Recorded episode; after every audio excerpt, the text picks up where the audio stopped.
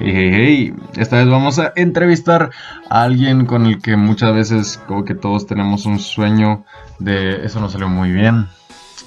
Tengo que dejar de repetir las cosas y dejar de meter cosas de relleno cuando hablo. Anyway, esta persona trabaja en Facebook. Es alguien eh, que tiene un trabajo que muchos les gustaría tener. La verdad que no quiere estar en esas compañías en especial las grandes, tipo Facebook, Google, Amazon, Apple, y él, él está ahí. Él es el encargado en el tema de Community Partnerships en Latinoamérica. Él trabaja en Facebook. Esta persona es Aldo Aguirre, pero él no solo empezó ahí, sino que antes ha tenido muchos lugares donde estar. Él aprendió muchísimo de otras personas, de sus propios fracasos y de sus propios éxitos. Y pues yo creo que esta es una de las personas que tienen más éxitos que fracasos, o al menos no hemos hablado de eso lo suficiente.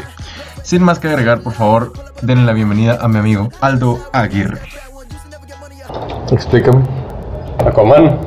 Ahorita te explico. La cosa es que yo inicié una dieta el año pasado, ¿verdad? Entonces la dieta inició desde que vi a Aquaman. Por pues obvias razones, ¿verdad?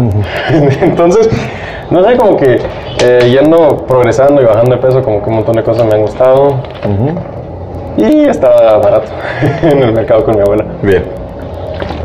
¿Qué tal, Aldo? ¿Cómo estuvo tu vuelo? Tranquilo. Muy bien, tranquilo. Qué bueno. Gracias por venir, ¿oíste? Gracias por hacer esto. No, no, no, feliz. Y como para la gente que no te conoce, ¿verdad? Trabajas en Facebook y es como que la gente, ese es su goal, ¿me entendés? Si hay gente que le preguntó, ¿qué quieres hacer? Yo quiero trabajar en Facebook en algún tiempo. ¿Esa fue tu meta en algún tiempo donde decías, yo quiero estar ahí? No, en realidad yo nunca me imaginé trabajando en Facebook. Eh, dentro de los roles que tuve anteriormente trabajaba muy de cerca con eh, Google. Entonces yo siempre dije, ah, pues, dije, ah, pues probablemente va a terminar ahí o voy a seguir armando las relaciones en Google para después brincar allá. Eh, pero nunca se me ha ocurrido Facebook hasta que ya de repente se dio la oportunidad. Lo que me parece como, no sé, cool, digamos, de la gente que entra en Facebook es que normalmente no te gradúas y entras, sino que en- en- jalan gente que ha estado en muchos lugares diferentes antes. Ujú. Sí, algo, algo interesante ahí es, eh, y me acuerdo en mi primer día, me preguntaban, no, preguntó, algo- preguntó una persona, eh, ¿cuántos de ustedes, para cuántos de ustedes este es el primer, su primer trabajo? Y éramos un salón de unas 180 personas y solo dos. Entonces, en general lo que hacen es contratan gente que ya tiene como la experiencia y el perfil como muy específico de, de lo que están buscando. Sí. ¿Y cómo te encontraron a, a ti? ¿Qué, qué hiciste? Eh, yo antes de, unirme a mm, Facebook trabajé en una organización que se llama Techstars, eh, manejando un programa que se llama Startup Weekend. Entonces, en Startup Weekend era el área de comunidad. Eh, hay una conexión entre Techstars y eh, Facebook y cuando Facebook empezó a buscar la gente para su equipo de Community Partnerships, eh, ahí se dio una conexión, ¿no? O sea, fue una persona que sabía que yo ya estaba buscando salir de Techstars este, y que sabía que quisiera dar este rol, entonces ahí hubo una introducción. Y ahí fue que mm, estaba leyendo, no sé, que Techstars fue adquirido por alguien más. Startup Weekend fue adquirido por Techstars. Ah, ok. ¿Y cómo fue eso, digamos? Porque como que suena...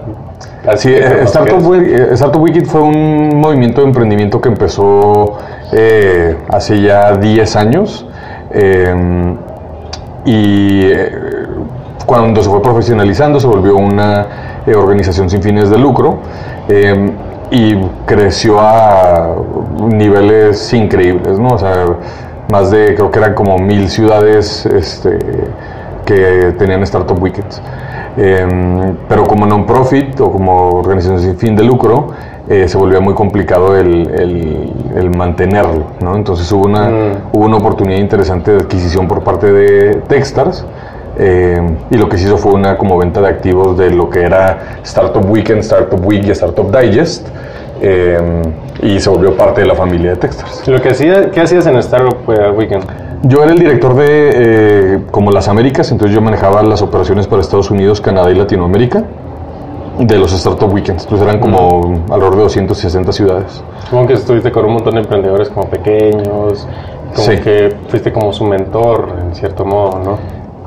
Eh, yo participaba mucho en los Startup Weekends, este, como que hay diferentes niveles de separación con el emprendedor, ¿no? O sea, como que en el modelo de Startup Weekend está el emprendedor en la ciudad, dentro de la ciudad está el líder de comunidad, el líder de comunidad trabaja con el regional manager, de que el regional manager ya es un empleado de, de Techstars y de Startup Weekend, mm. y, yo te, y yo trabajaba con los regional managers, entonces yo tenía un equipo de regional managers con los que trabajaba. Entonces estaba como un poquito alejado de, del emprendedor como en el día a día, pero cuando iba a los eventos o facilitaba o cosas por el estilo, pues sí, ahí era cuando me tocaba trabajar mucho con ellos.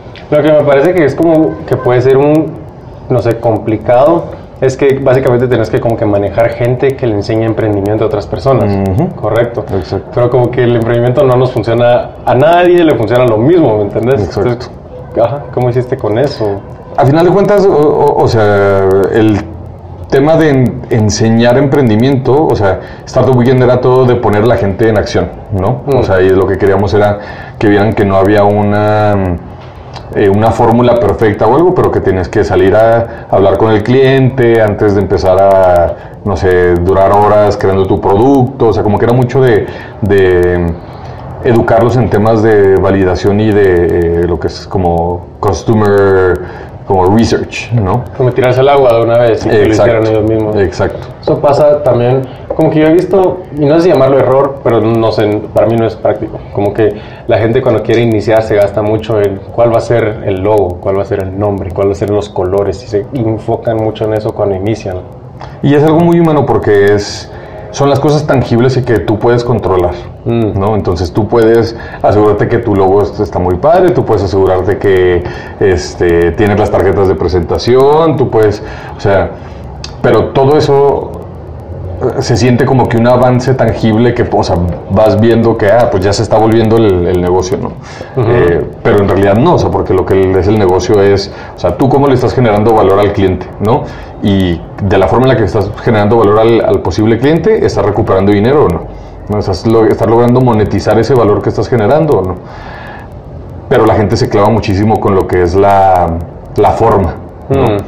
Eh, la imagen, los logos y demás, y también eh, como que hay mucho este del miedo de, hacer algo de que tiene que estar perfecto.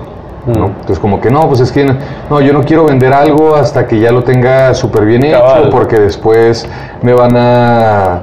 Em, eh, si, si, no lo hago bien la primera vez, este, ya nadie va a creer en mí, nadie va a comprar y nadie, o sea, entonces, y es, y es algo que en realidad, o sea, que no es cierto.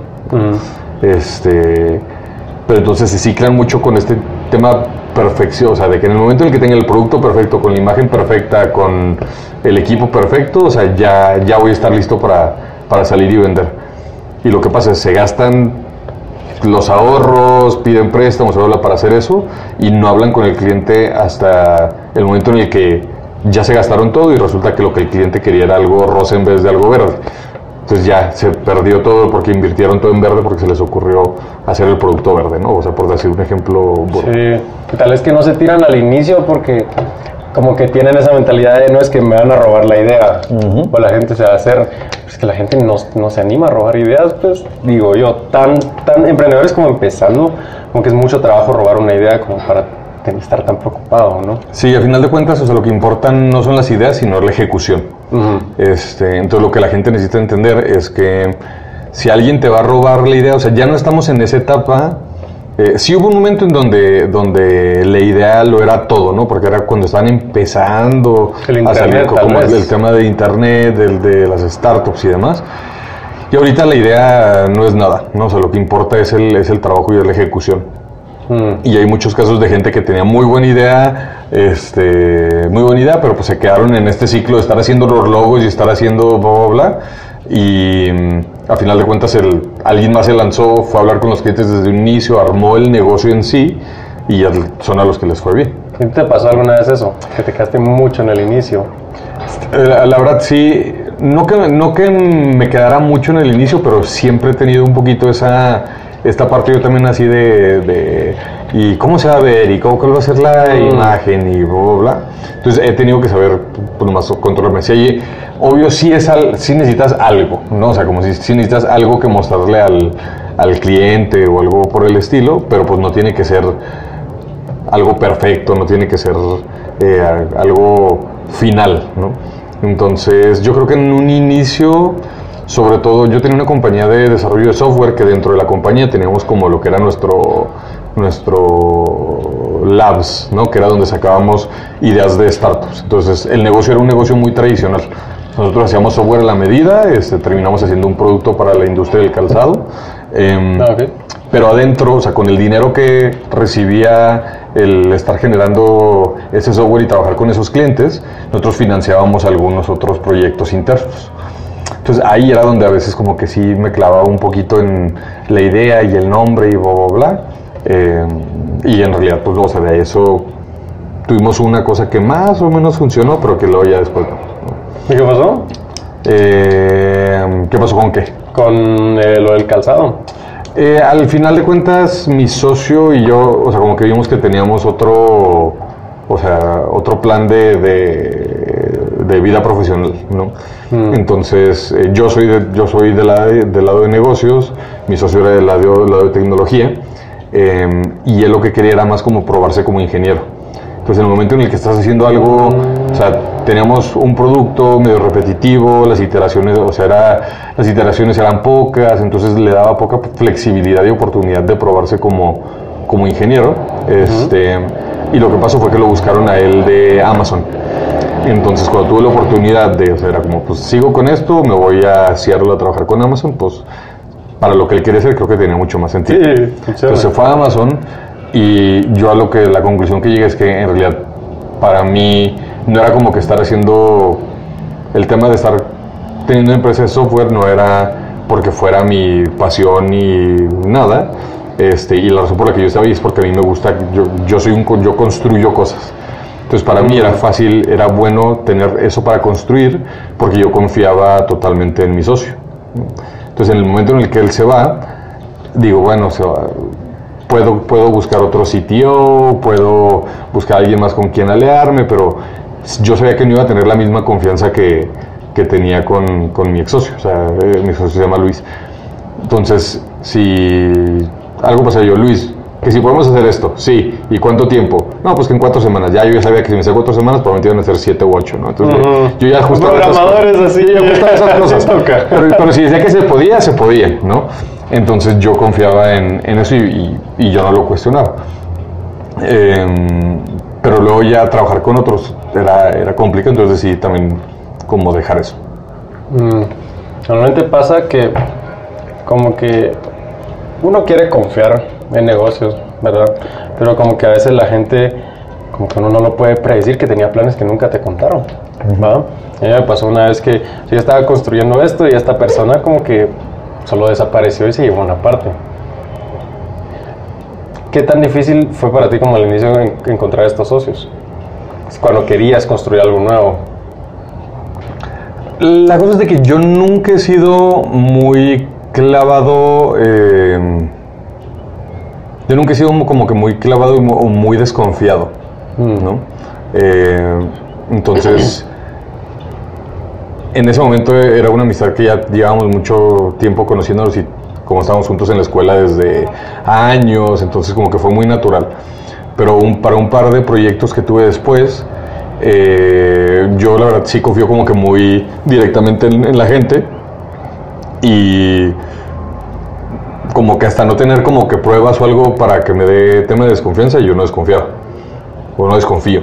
Eh, entonces como que nunca batallé para encontrar gente con quien, con quienes hacer cosas. Eh, pero pues eso también con sus beneficios, sus cosas buenas y cosas malas. ¿no? Mm. Como que te importa más si pueden hacer el trabajo o no.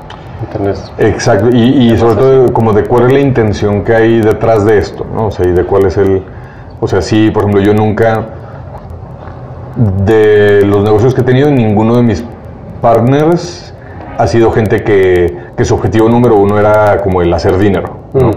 O sea, sí era el dos, tres o cuatro, ¿no? O sea, o sea, porque también si no, si no tienen eso como objetivo, pues no hagas un negocio con ellos, haz un movimiento, una non-profit o algo así. O sea, pero cuando menos sabía que no era el, el, objetivo número uno, porque el momento en el que te clavas en, en, hacer dinero, se te olvida que el objetivo es generar valor para luego poder ver cómo, cómo lo monetizas. Entonces debe haber algo que quieres hacer. Eh, ayudarle a alguien o resolver un problema grande y luego encontrar la forma en la cual puedes monetizar. Sí, ¿no te, no te frustra como estar, no? A veces que has trabajado con muchos emprendedores, digamos, a escala pequeña. ¿No te frustra escuchar que su porqué es, ah, es que yo quiero ser rico o algo relacionado a lo material, algo físico? No, no me frustra porque entiendo que viene de... Viene de mm, ¿Necesidad, tal vez? Viene de, de necesidades o de backgrounds o de bagaje algo que, que, cargan. O sea, hay una razón, la gente que está fijada en, en hacer dinero, o sea, es por, por, alguna razón. Y normalmente no es por ningún tema malo, sino nomás experiencias de vida. Eh, pero yo sé, lo que yo tengo muy consciente es de que yo con esas personas no puedo, eh, no coincido. ¿no? Entonces no lo juzgo y hay varios, hay varios de ese tipo de personas que que son muy buenos empresarios y que tienen muy buenos negocios y demás, pero no, pero nada más no es el tipo de persona con la que yo me juntaría para hacer negocio. Vez choca con tu personalidad de que querer crear, con la demás persona que quiere algo diferente, tal vez. Sí, porque también, o sea, yo soy como que en el momento en el que mi prioridad número uno no es hacer dinero, este, ahí hasta temas en las formas de administrar un negocio, en las formas de trabajar, o sea, eh, cómo tratas a tus empleados, cómo les pagas a tus empleados. Eh, entonces, yo he visto que la gente que está como muy enfocada en lo que son las utilidades, eh, muchas veces recortan lo que son como cosas que son básicas para mí, para la construcción de un, de una empresa, ¿no? O sea, que es que tus empleados estén bien pagados, que les estés como dando seguro y todo exacto, todas cosas de ley, este y, ahí es donde ya empiezan, o sea, en la forma de administrar el negocio va a haber un problema.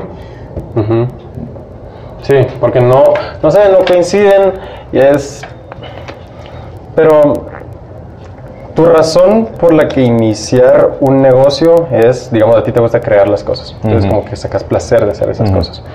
Yo cuando iniciaba, como que mi manera o lo que a mí me motivaba era como probarme, como prove myself, ¿me entiendes? Como decirle a la gente, yo puedo, como que se sentía bien. Pero, ¿qué has visto que hay un porqué que escuchas que es el como el más fuerte? ¿Me explico? O hay como que igual razones igual de válidas que te pueden llevar al mismo lugar. Mm.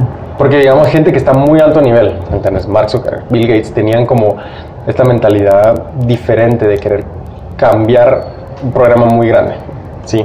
Pero como que hay razones que tal vez son un poco más egoístas, pero que también te pueden funcionar. ¿Has visto algo diferente? ¿Has visto alguna que funciona mejor? Creo que, creo que la que le funciona a más gente, o sea, hay, hay temas de timing, ¿no? O sea, hay, gente que tiene una idea, lo logra porque es el momento correcto, o sea, la idea correcta en el momento correcto con el equipo correcto. En general, yo lo que es que son los equipos que duran más tiempo, que o sea, que los equipos que duran como más tiempo vivos o los proyectos que duran más tiempo activos son los cuales los fundadores tienen una conexión real con el problema que están resolviendo. Mm. Porque fuera del tema de que eres el CEO de tu empresa o lo que quieras, em, emprender es muy difícil. Emprender es muy difícil, es muy pesado, o sea, es, o sea hay una cantidad de presiones eh, que yo digo, emprender es como lo mejor y lo peor que puedes hacer, ¿no? Entonces, porque tienes tus, tus oportunidades, tú vas creando tu camino, bla, bla, bla, bla, bla, pero al mismo tiempo, o sea, es, es, es, un, es algo solitario, hay mucha responsabilidad, o sea, no solo eres responsable de, en un futuro, o sea, de trabajar tú para proveer para ti, para tu familia, sino para otras familias, o sea, hay veces que he tenido así llamadas de amigos que son emprendedores muy buenos, que es decir, de mañana tengo que, o sea, tengo que pagar la nómina mañana y no, o sea, no voy a llegar. no va a llegar y no sé qué, qué, va a hacer, qué le voy a decir al equipo. O sea, entonces, o sea es muy pesado. Em, entonces, cuando lo estás haciendo por algo que no es la razón correcta, o sea, te dura poco el, el, gusto de emprender, ¿no? Te tiene que ir muy bien, o sea, para, para que todas las cosas se alineen de una forma en la cual no tengas muchos de estos momentos de presión seguidas. Porque si las tienes, si tu objetivo número uno es el dinero, pues probablemente no, o sea, debes tener una visión muy a largo plazo para poder decir, ah, bueno, no estoy trabajando para esto, estoy trabajando para esto. O sea, la gente que lo que está buscando es resolver un problema real que tiene una conexión con su historia, con su vida, eh, son la gente que en realidad pues sí, pasan por todo eso, pero tienen una razón por la cual lo están haciendo, ¿no? Y la tienen muy clara. Y eso hace que no les desanime cuando no te alcanza para nómina, te cancela un cliente, te demandan, te, o sea, como que, quiere que estés enfocado. O sea, no, y cosas. saben que va más allá de, del problema pequeño que están resolviendo. y supongo que te pasó algún momento en donde veras te sentaste y dijiste, yo no sé cómo voy a salir de esta. Sí, sí, sí, o sea, o sea, varias veces fue de no sé cómo salir con cosas de empleados demandantes. También tuve, una cafetería por cuatro años, ¿no? O sea, cafetería, un restaurante. Entonces, son negocios de alta rotación, eh, es común que te demanden los, los empleados por temas de eh, la misma rotación. Mm. Entonces, o sea, temas de demandas de empleados, temas de clientes insatisfechos, temas de eh, problemas con gobierno, este, o sea, en realidad, sí, mucho. Dejar ir a un empleado como despedirlo, hacer las cosas más duras, y supongo al inicio. Ya he tenido, pues, pero... Sí, es, es, es difícil, es difícil porque sí, sobre todo cuando tú estás muy consciente de lo que quieres es como si te importan tus empleados, quieres darles calidad de vida a través de su trabajo, etcétera, etcétera, pues se vuelve difícil cuando los tienes que dejar ir. Pero también es el momento en el que tú necesitas ser responsable por el barco completo, ¿no? Entonces cuando hay una persona dentro del equipo que no está haciendo el trabajo eh, que la empresa y que el equipo necesita, eh, lo que está pasando es que ese trabajo se está distribuyendo, ese, trabajo no desaparece. Entonces hay alguien más dentro del equipo que está mm. teniendo que hacer su trabajo, ya sea alguien del equipo de liderazgo o algún coworker o, o hay algo que no se está haciendo que, por que después va a terminar siendo un problema para, con algún cliente que va a tener problemas de rentabilidad. Entonces, por eso una persona que no está haciendo algo, hay repercusiones para alguien más. ¿no? O sea, puede ser pérdida de un cliente, puede ser alguien que no se está yendo a su casa en una hora decente porque se tiene que quedar a hacer el trabajo de alguien más, este, y entonces y nada, o sea, nadie gana, ¿no? Y probablemente esa, esa persona que no está haciendo las cosas bien en su trabajo, no, o sea, no está feliz.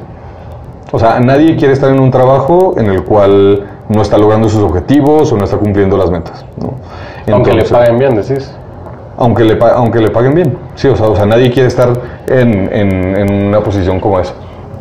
Entonces, ahí es donde viene mucho como el arte de ser manager, en el cual también, por otro lado, todos somos, somos seres humanos que tenemos altos y bajos.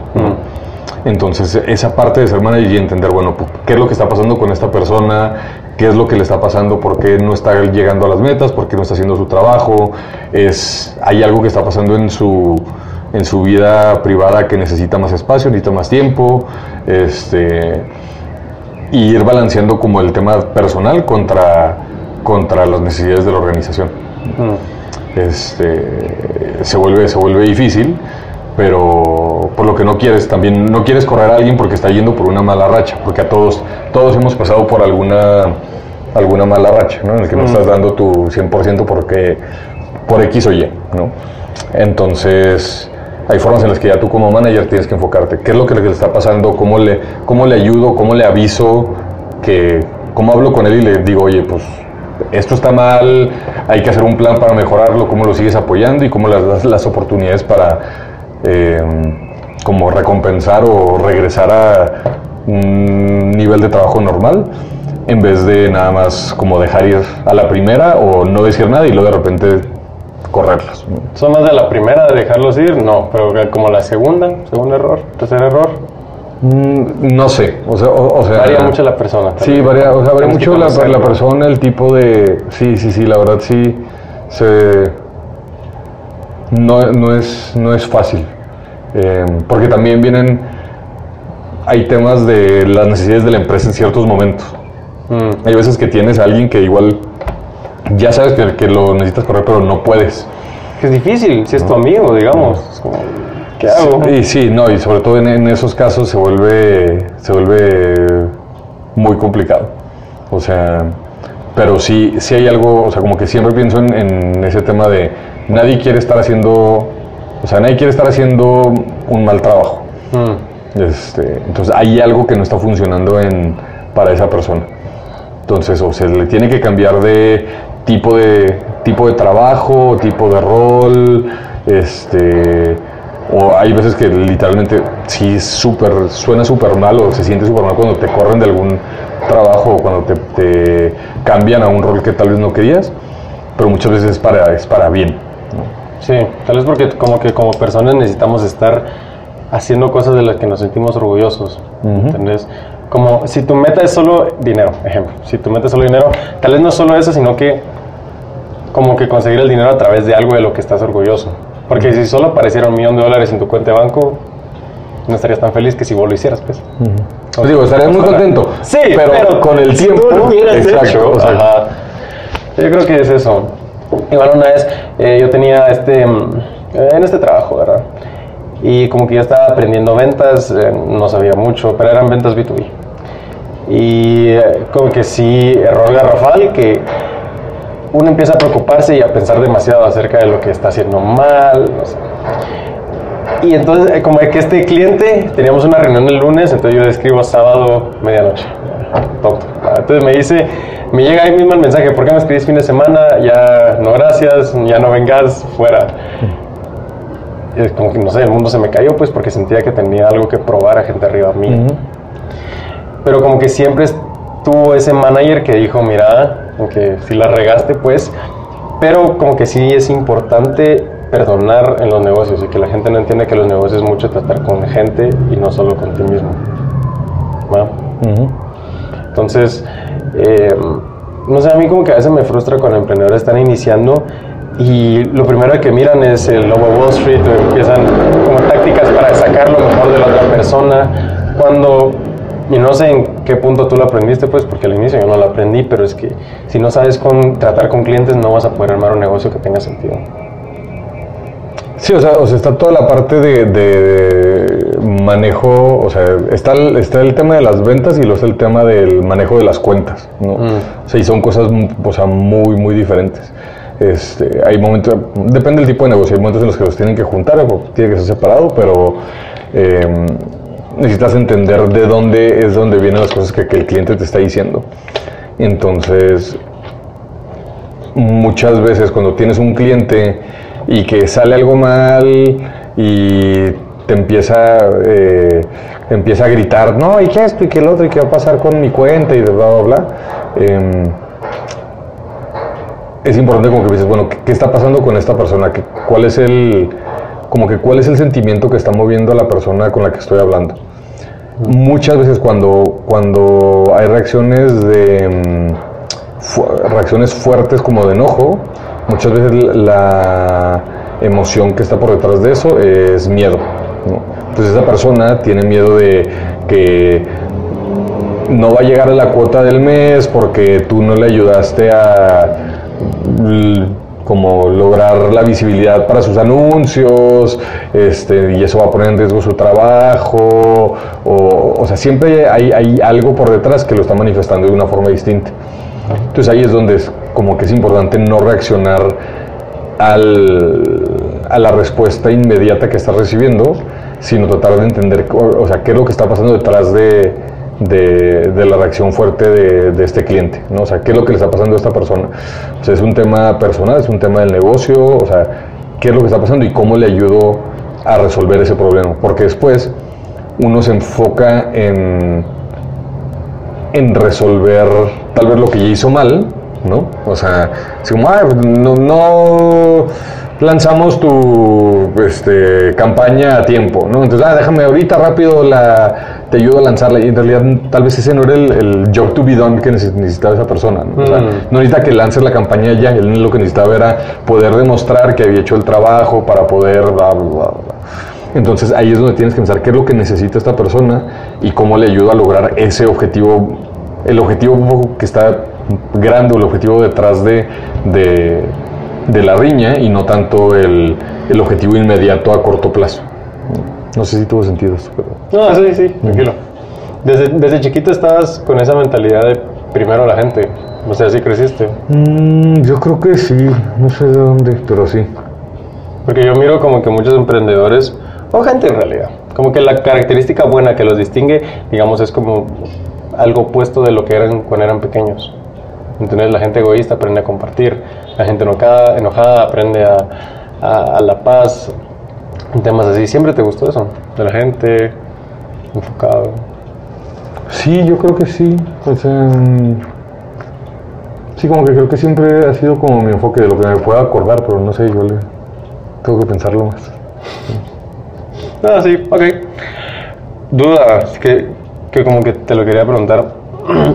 Ahorita que como que ya has llegado a una fase en donde, digamos, ya estás cómodo en tu vida, En temas económicos, digamos, ya estás viviendo en este lugar, estás tranquilo. ¿Sentís que estás trabajando igual de duro que cuando como trabajabas cuando recién iniciaste?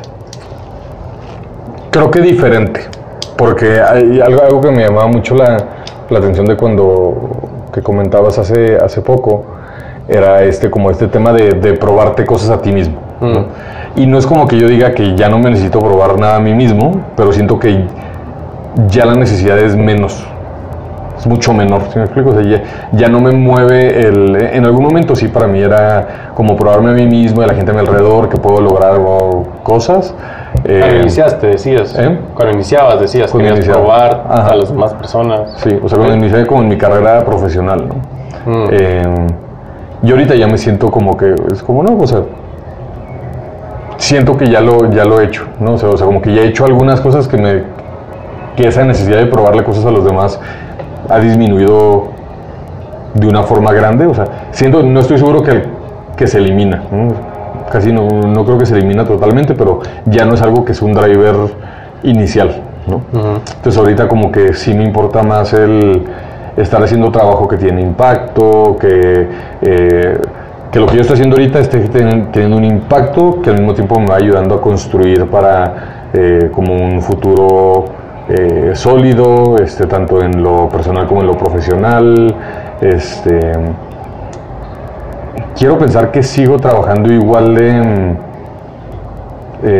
como con la misma energía o con el mismo ímpetu, pero también lo que ahorita aprecio mucho más son se mucho mejor muchos temas de eh, self, self-care, cuidado personal, cuidado mental, este, que siento que no los... No, por más que los leas en la teoría, o sea, hasta el momento en el que no te quemas, o sea, no, no entiendes por qué son algunas de estas cosas tan importantes. Mm, entonces trabajas muy duro pequeño. Bueno, de, al inicio de tu carrera. Sí, sí, sí. O sea, trabajando, o sea, mucho horas, este, como poco saludables, em, metido en muchos proyectos al mismo tiempo, eh, o sea, como que muchas, muchas cositas que decías que estoy trabajando muy fuerte porque estoy haciendo todas estas cosas, ¿no? Mm. Pero sí decir, no, o sea, me tengo que cuidar yo, tengo que enfocar mi energía y mi trabajo a ciertas cosas en vez de a todo, ¿no? Este, o a cualquier oportunidad que se, que se me presenta, por más buena que sea, em, priorizar eh, y dar, dar, el tiempo para, para, uno estar bien como persona, ¿no? Sí. Eh, porque si no está, eh, a final de cuentas es el fundamento, la base de todo lo que haces, entonces si eso no está bien, pues eso se cae y todo lo que estás construyendo junto con eso se cae. Mm. ¿Qué edad tenías cuando trabajabas así que te quemabas? No creo, o sea, pues mucha, o sea, no sé, de los 22 a los 27, yo creo, más o menos. ¿No, crees que porque esa era como la época en donde más energía tenías, digamos? Creo que nunca vas a tener más energía que la, la que tenías en ese tiempo. Era la hora para que te quemaras. Al menos que probaras. O sea, digo, si al final de cuentas, el tema de la energía es cierto. ¿no? O sea, si es un momento en el que, o sea, juventud, etcétera, etcétera, hace que, que lo puedas hacer. Em, sea como sea, no creo que fue lo más efectivo. Mm. O sea, no, no era. Eh, o sea, no creo que nadie debería de, de, hacerlo porque no sirve, o sea, no funciona. Es, es, es más el engaño que te va generando el, el, creer que estás haciendo cosas en vez de enfocarte específicamente. Sí, hay como tanto ruido ahorita en el internet, ¿va? que todos te dicen trabajar lo más duro que puedas, que mate, desvelate, cuando eso funciona para vos, pues no para mí. Internet y, y, para diferente gente. Y hay, gente a la que le funciona y, por ejemplo yo sí era muy, o sea, yo predicaba el evangelio de Gary Vaynerchuk y o sea, yo leía y veía sus videos y sí, lo, o sea... Y comentabas. Y, creo, y creo que tenía sentido, ajá, creo que tiene sentido para eso, ¿no? O sea, o, sea para, para, en ese momento, para la forma en la que pensaba ahí, o sea, entiendo por qué. Ahorita ya nomás digo, no, pues no, no creo que tiene sentido, para mí personalmente. Porque ya son, digamos, estos mejor en los negocios, digamos, porque ya aprendes que hay formas más eficientes de hacer las cosas cuando iniciaste. Pero es que al inicio no sabías. Y, esa es la cosa, o sea, al inicio no sabes y por más que leas y veas y lo que sea, sí hay cosas que las tienes que, que vivir para, poder como, como entender en realidad de qué, de qué hablan, ¿no? Mm. Entonces cuando...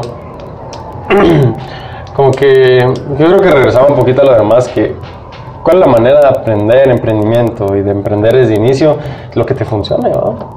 Sí, porque todo es diferente. Pero la cosa es, es haciendo. Mm. O, sea, o, sea, como que ese es el, el, Siempre va a haber data secundaria que va a ayudar y es bueno tener un hábito de investigar esa data, leer que está funcionando, o sea, pero lo que va a funcionar o sea, lo que te va a ayudar a ti como individuo a aprender es el hacer las cosas. O sea, en realidad el, tratar de construir el producto, el salir a vender las cosas, el dar el servicio, o sea, eso es lo que te va, a ir generando una cantidad de skills que, que no vas a aprender, o sea, que no lo vas a en realidad aprender eh, estudiando casos o leyendo libros. Así sí tienes que hacer. Em, sobre todo porque Algo que pasa mucho, sobre todo en Latinoamérica, es toda la teoría que existe, o sea, todo lo que estamos como que leyendo normalmente viene de, es europeo o americano, ¿no? O de Estados Unidos. Y hay muchos detalles de la cultura latinoamericana que no, no tienen sentido para la teoría de negocios estadounidense o europea. ¿no? ¿Cómo qué? O sea, el latinoamericano por muchos temas históricos y contextuales es la forma de hacer negocios y de, la forma de hacer negocios y, de considerar eh, la relación con empresas viene con una base de desconfianza. Mm. Em, o sea, como que se cuestiona, así como que eh, el latino sí es más de, a ver, a ver, a ver, y aquí, ¿cómo, cómo me vas a, o sea, cuál es el truco en esto, ¿no? O sea, cuando algo suena muy bien es como que cuál es el, cuál es el, truco en esto. Y es, y es literal porque viene de, estigmas de ser pueblo conquistado. O sea, entonces cuando estás leyendo un libro de Customer Success, ¿no? Y estás generando toda tu, eh, esta, o sea, tu estrategia para retención de clientes y demás, si lo haces con la forma en la cual... Em, operan los estadounidenses. Por ejemplo, los estadounidenses necesitan poco contexto y son de alta confianza. Y el latinoamericano es de mucho contexto y poca confianza. Mm. Y se va ganando con el tiempo. Entonces, las estrategias de retención de clientes son diferentes. Entonces, por eso, eh, y este es el ejemplo de lo que digo del emprendedor latino, o sea, lo que necesitas como emprendedor, o sea, es hacerlo para que luego entender que en realidad, o sea, qué es lo que tienes que hacer dentro de tu mercado para que las cosas funcionen. Porque también hay muy poca literatura, hay muy pocas cosas como para diversos mercados. Entonces, por eso siempre digo como que hay, que hacer las cosas para entenderlo. Sí, ahorita que lo dijiste lo los latinos, me hace un montón de sentido. Como lo que hacemos eh, es hacer estos eventos, ¿verdad? De Facebook, de grupos de Facebook. Y como que la primera cosa que nos preguntan después del primer evento es que se levanta alguien y dicen, ¿y, cuál es el catch? Va? ¿Dónde nos van a cobrar? Es como, no, esto lo patrocina Marquitos, ¿va? No, no nosotros. ¿Qué crees que funciona para emprendedores en Latinoamérica que no funcionaría allá? ¿Qué es lo que funciona para emprendedores en Latinoamérica que no... Como por ejemplo, digamos, yo aquí un correo es, hola, buenas tardes, saludos cordiales, espero que todo bien con la familia. Allá es, hola, a las 7, sí, no. ¿Me entendés? Sí. ¿O no te pasó, ma, ejemplo, para ver, que, que fuiste de plano a Estados Unidos por temas de donde trabajabas y todo, e hiciste algo y es como, oh, aquí no es así? Ah, no, sí, o, no, o sea, por ejemplo, algo muy... O sea, son de los detallitos, no sé, pero el latinoamericano es... O sea, el espacio privado del latinoamericano es mucho menor que el espacio del americano, ¿no? Entonces, este estamos más acostumbrados a, somos, o sea, nos tocamos, nos abrazamos, ¿no?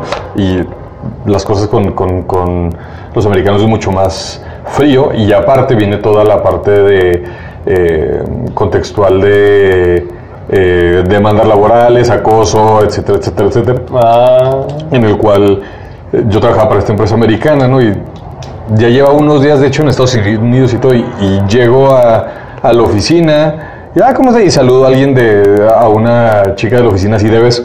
Entonces como que se, se queda así con, congelada. Y yo, perdón, perdón, perdón, perdón, perdón, perdón. Sí, perdón, como que ni siquiera lo pensé, ¿no? O, o en una vez en una reunión de la, de la compañía, una compañera del equipo que ella es colombiana y yo estábamos bailando y se acerca de recursos humanos y dice, oigan, es que... Y nosotros así estamos bailando, o sea, es, salsa, o sea, no, no, no, podemos, no podemos hacer esto diferente, ¿no? sé, como que no es, pero... Que ustedes no bailan no es mi culpa. Exacto, o sea, no estamos haciendo nada inapropiado, ¿no? Este, entonces esa fue una cosa que me acuerdo que me, que me da mucha risa como cuando se te olvida el contexto en el que estás, claro, sí. o sea, las reacciones que pueden haber. Igual, y aquí tener cuidado, porque hay palabras eh, que digamos en dialecto mexicano son normales, pero, pero digamos aquí no. Como por ejemplo está este maestro que no se daba clases en la U, ¿verdad? Y como que era una clase que no era muy buena, ¿verdad? Daba clases de física y solo, ay, ¿cómo mira la clase? Ah, pues la verdad es que hay, hay un montón de huecos, ¿verdad? O sea, en mexicano era normal, pero aquí hueco es homosexual. Ah. Entonces, no sé, no, es complicado aquí. Igual Sí, aquí, aquí tenés cuidado. Va a estar dos días, ¿va? Sí. Sí, bueno, no vas a poder como experimentar el producto nacional, ¿me entiendes? Es, a mí, como cuando yo crecí, yo crecí en un hogar coreano, ¿verdad? Pues, obviamente. Entonces, eh, como que me criaron como comiendo picante. Sí, entonces yo comía mucho picante y... Mm, como que yo, yo me sentía mal, yo soy el que más aguanta picante mis amigos, yo soy el más pro, nadie me va a aguantar y creía que lo hacía hasta que fui a, a México. Mm. no, no, sé nada de picante. Mm. Es, ¿Tú sí lo aguantas? Sí. sí, sí, sí, sí, o sea, bien, exacto. Que hay gente que se pone loca. ¿Has visto que hay como competencias y hay unos que sí, como que te cierran la garganta y hay que abrirlo y y te, tira, te tira leche con jeringas. es, ridículo. Porque, o sea, ¿cuál, es como el lugar en donde ya como que solo lo haces para mostrar quién es más macho, ¿me entiendes? Ajá. Es como. Y, lo raro es que en esa competencia solo miras hombres, pues. Mm. ¿Por qué será? Ah, cierto, cierto, cierto. Ah, ¿No te dijeron nada en el trabajo por lo de la chava con salsa, bailando? ¿Cómo? ¿En el...? En, ajá, en reuniones allá en los estados. Ah, no, no, sí, sí, sí, o sea, sí, hubo como un comentario de, de que si, o sea, no, no, no fue regaño ni nada así, pero preguntaba, oye, ¿hay algo entre ustedes? Y es como, no, no, no, o sea, no solo estábamos bailando, o sea, eso, como eso es normal, ¿no? Ah, bueno, es que no.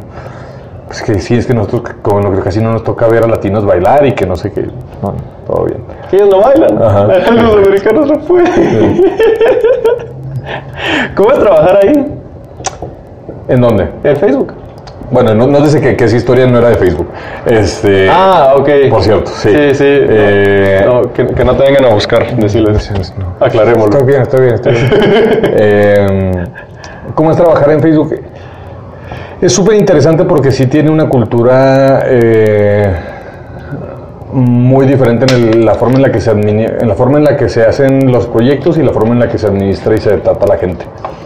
Entonces eh, hay mucha oportunidad para probar cosas este, nuevas, este, experimentar, ver si funcionan, qué bueno, si no, también se celebran los fracasos, como que mucho de esta cultura de, de, apertura al, fracaso está, está muy presente. ¿no? Em, las cosas se mueven muy rápido, entonces sí tienes que estar como, como muy eh, al pendiente, o sea, tienes que estar muy presente, ¿no?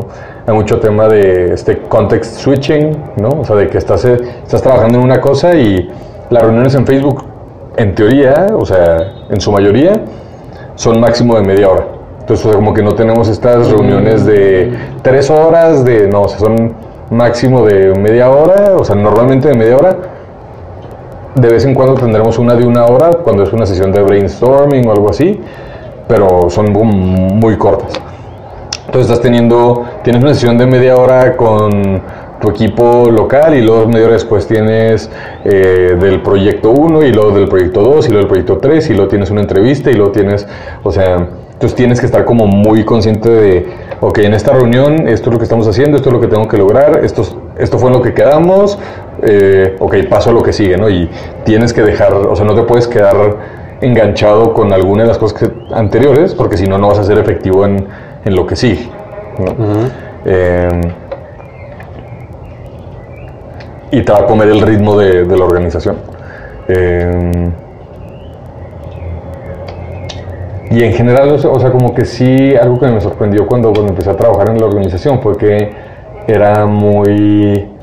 Eh, pues está lleno de mucha gente que tiene como muchas ganas de, tener un impacto fuerte y real en, el mundo. Que era algo que no...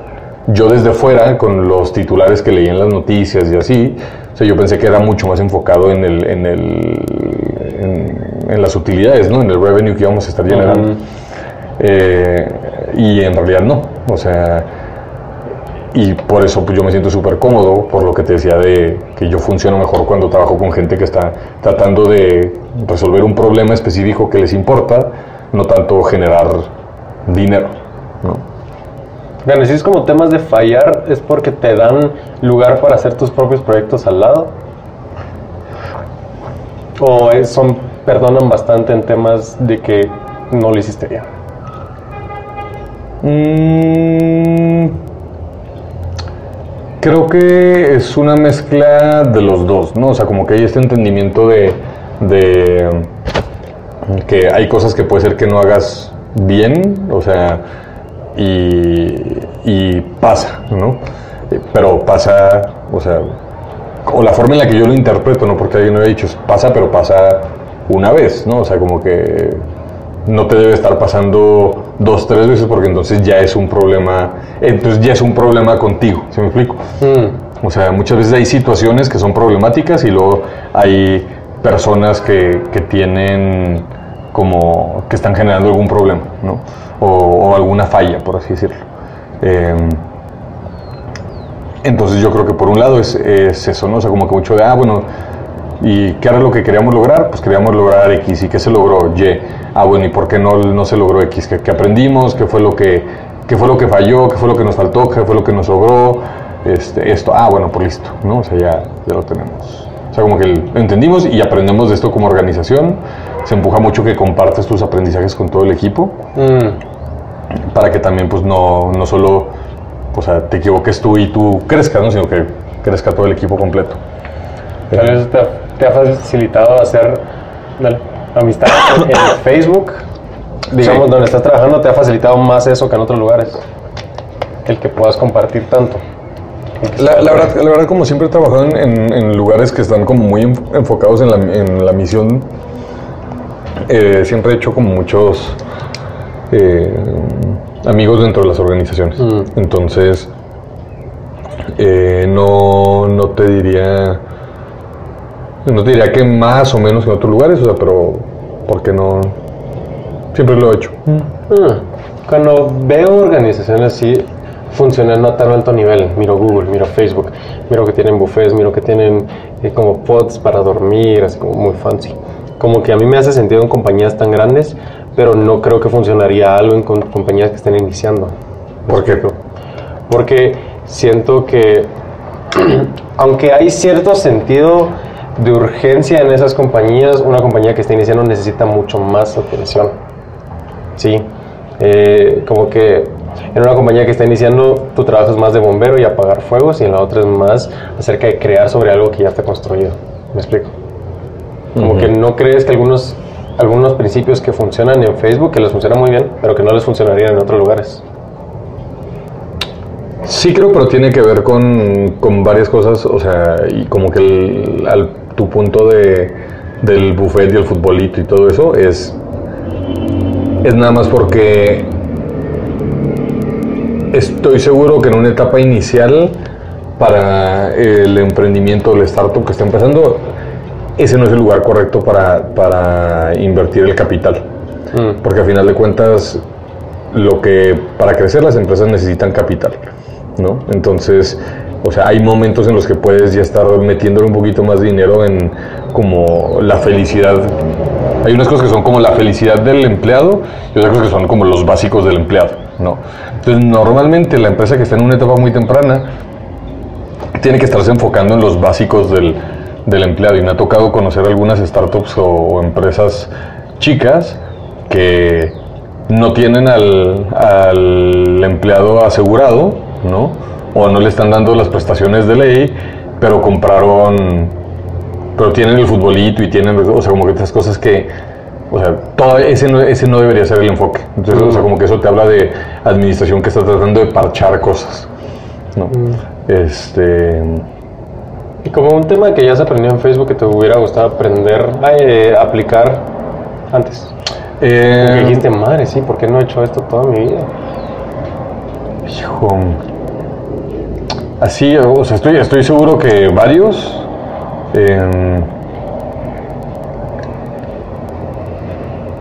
estoy seguro que varios, pero no se me puede ocurrir algo específico fuera de la forma en la que em, eh, la relación que existe entre el empleado y su manager. Mm. Entonces acá en, en, en, Facebook, obviamente tu manager es, o sea, es tu jefe, pero em, pero también como que el éxito del manager es es ayudarte a ti en tu carrera profesional, en los proyectos que tienes, este no sé cómo explicarlo, pero es, diferente como la, relación, ¿no? O sea, como que no es, no es esta relación autoritaria de jefe, o sea, subalterno, sino es más como un equipo eh, un equipo que está trabajando en, conjunto como uno a uno, pues. No sé cómo explicarlo, pero es diferente como la teoría de management interna. y creo que eso tiene mucho sentido. Sí, no, sí, sí, sabes. Cuando yo estaba empezando a trabajar, como que, no sé, yo tenía la mentalidad, bueno, es, es mi jefe, sí, pero hasta como que se, se, siente mal decirle a la jefe, la gente con la que tenés tan buena relación. Creo que ese es como el punto a donde uno debería querer llegar si uno está trabajando como líder. Sí y no, o sea, porque e, es como ese tema de, de mm, cómo tienes una relación que es lo suficientemente fuerte para que puedas decir las cosas este, que están funcionando o que no están funcionando, o eh, como algo que pasa en Facebook es de que todo el mundo trae muchos años de experiencia o específica ¿no? en ciertas cosas. Entonces, necesitas ayudarle a, tu manager, necesitas ayudarle a alguien más dentro de tu equipo a entender cómo hacer algo. Y si no tienes una relación fuerte, o sea, que está basada en confianza, pues se puede sentir como ataque o se puede sentir como, no sé, como, no, o sea, como que tú, yo soy tu manager, ¿cómo me estás diciendo a mí que tengo que mejorar en X o Y cosa? ¿no? Como, ah, pues es que, pues sí, o sea, sé que no estás tan fuerte en temas de influencia en el equipo, este, pero pues para que nos vaya bien a los dos necesitamos que mejores en esto. Entonces déjame te digo, esto fue lo que yo estuve haciendo, así es como yo trabajo con temas de influencia, etcétera, etcétera, etcétera. Eh, la gente está abierta ahí a decir, ah, ok, sí. Ajá, tiene sentido. Exacto, entonces como, como que hay, mucho, hay mucha retroalimentación yendo dentro del equipo. Y, eso, y eso hace que todo el mundo como que crezca. El otro día estaba pensando algo y quiero ver qué, es, qué pensás de esto. Que normalmente piensa uno que lo que le evita tener éxito es, em, es pereza. Yo no quiero salir a correr, yo no quiero hacer esto, yo no quiero iniciar mi compañía. Pero estaba pensando que el mayor obstáculo que puedes tener cuando quieres crear algo, tener éxito, es orgullo. Me explico, porque no quieres aceptar consejos de los demás, no quieres lanzar tu producto para que la gente lo acepte, no te atreves porque sentís que te van a criticar y van a lastimar tu imagen. Orgullo, creo que debe, fíjate que creo que debe haber algún el orgullo es un sentimiento como secundario, o sea, no es un sentimiento, no es un sentimiento como, como, o forma de actuar como pura, pues, o sea, mm. hay algo detrás de eso, o sea, que puede ser... inseguridad. Inseguridad, o sea, es, miedos, carencias, este, ¿no? Em, se manifiesta como orgullo, pero, pero detrás de, eso hay, hay algo, ¿no? O sea, mm. eh, esta inseguridad de, o sea, ¿qué va a pasar si, si, si fallo, ¿no? O sea, hay una persona que está cargando con, no, pues que mis padres eh, gastaron mucho para ponerme en universidad privada y necesito, o sea, necesito como ser exitoso para, para que valga la pena el, o sea, el, como el, la inversión o el gasto o el tiempo que eh, se pusieron para hacer esto, este, entonces por eso no puedo dejar que, que me vaya mal, o sea, como que normalmente hay, hay, algo detrás del orgullo que no, que está mucho más conectado al, al, algo muy vulnerable del ser. O algo que te pasó de pequeño, no sé, con trave que se te quedó y... ¿Y qué evita que la gente tenga éxito, crees?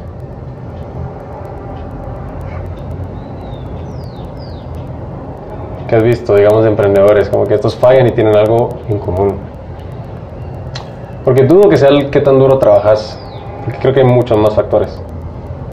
Creo que mm, es el, el no estar en la posición, el no saber escuchar. Mm. Es, una, es uno de los primeros, porque hay que entender hay gente que nada más no va a escuchar a otros, ¿no? o sea, que creen que tienen la idea y que son estos visionarios que, o sea, que los hay en la historia, pero las probabilidades es de que no eres el visionario que está inventando algo, o sea, no eres el Steve Jobs de tu generación. Em, entonces es bueno escuchar la retroalimentación. Eh, escuchar lo que la gente está diciendo y tomar decisiones con base a eso. Pero que no sea tanto que escuchas a todo mundo que luego estás cambiando, o sea, estás cambiando los planes de un lado a otro, o estás muy inseguro con las cosas que estás mm. ejecutando. Entonces como que el saber escuchar como lo que la gente está diciendo, ver la data dura que a la que tienes acceso y tomar una decisión y luego estar a gusto con estar cómodo con esa decisión es, es algo muy difícil. Mm. Y siento que es lo que muchas veces pasa o hace que la gente, que la gente falle. Porque luego, cuando las cosas no salen como uno esperaba o como uno planeaba, eh, se empiezan a reprochar mucho el, ah, es que debí de haber hecho X, debí de haber hecho Y, ¿no?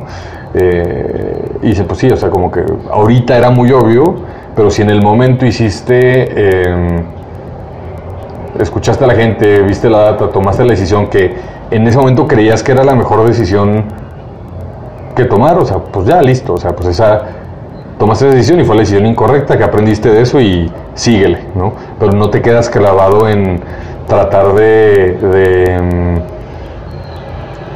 mm, rehacer ese error o hacer como que nunca sucedió, recuperarte, o sea, aceptar las pérdidas por las pérdidas y lo bueno aprender y tratar de hacerlo todavía más. Entonces encontrar ese balance entre saber escuchar, pero tomar una decisión estar seguro de lo que haces. exacto. Balancear esas dos. ¿Y qué crees? Esto es lo último que te iba a preguntar. ¿Qué, ¿Qué, hay en el futuro para vos? ¿Tenés un plan que querés ser, emprender vos? ¿Qué sigue para Aldo? Eh, ahorita estoy como que muy, muy invertido en el, en el tipo de, de mm, trabajo que estoy haciendo dentro de Facebook, entonces me veo todo un rato como, como colaborando con eso. hecho, mañana, mañana apenas cumple un año, entonces llevo muy poco tiempo mm. en, en, la empresa. Em, Felicidades. Gracias. Eh, yo creo que mm, eventualmente voy a terminar, o sea, voy a terminar emprendiendo algo, este, nada más porque es como lo que está en mi, en mi naturaleza, ¿no? O sea, yo de los que serán como 13, 14 años que tengo de experiencia profesional, o sea, apenas 5 son como empleado, o sea, siempre, siempre he sido emprendedor, ¿no? Siempre he tenido como mis, mis proyectos.